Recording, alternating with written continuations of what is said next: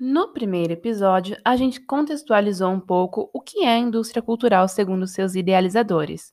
Nesse segundo episódio, vamos falar um pouco sobre a disseminação de fake news, o que são essas fake news e relacioná-las à ideia da indústria cultural. Fyodor Dostoiévski uma vez escreveu: Mas o ser humano é tão apaixonado pelo sistema e pela conclusão abstrata que é capaz de fazer-se de cego e surdo somente para justificar sua lógica.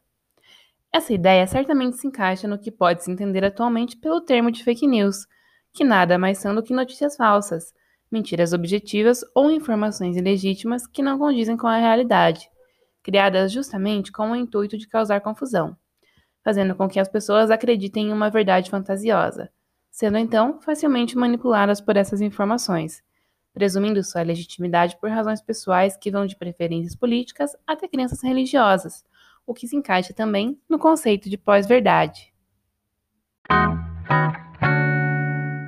Nos últimos anos, muito se diz que a verdade está fora de moda, principalmente no âmbito político.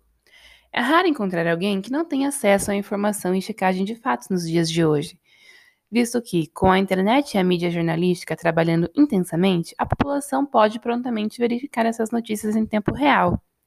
Então, por que boa parte das pessoas tendem a cair nessa armadilha de desinformação?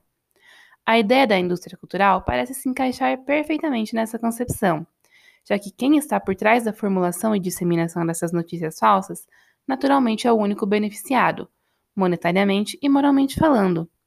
Políticos pagam sites de notícias para espalhar fake news, e a verdade também não favorece muito a imagem que eles criaram em relação a si mesmos.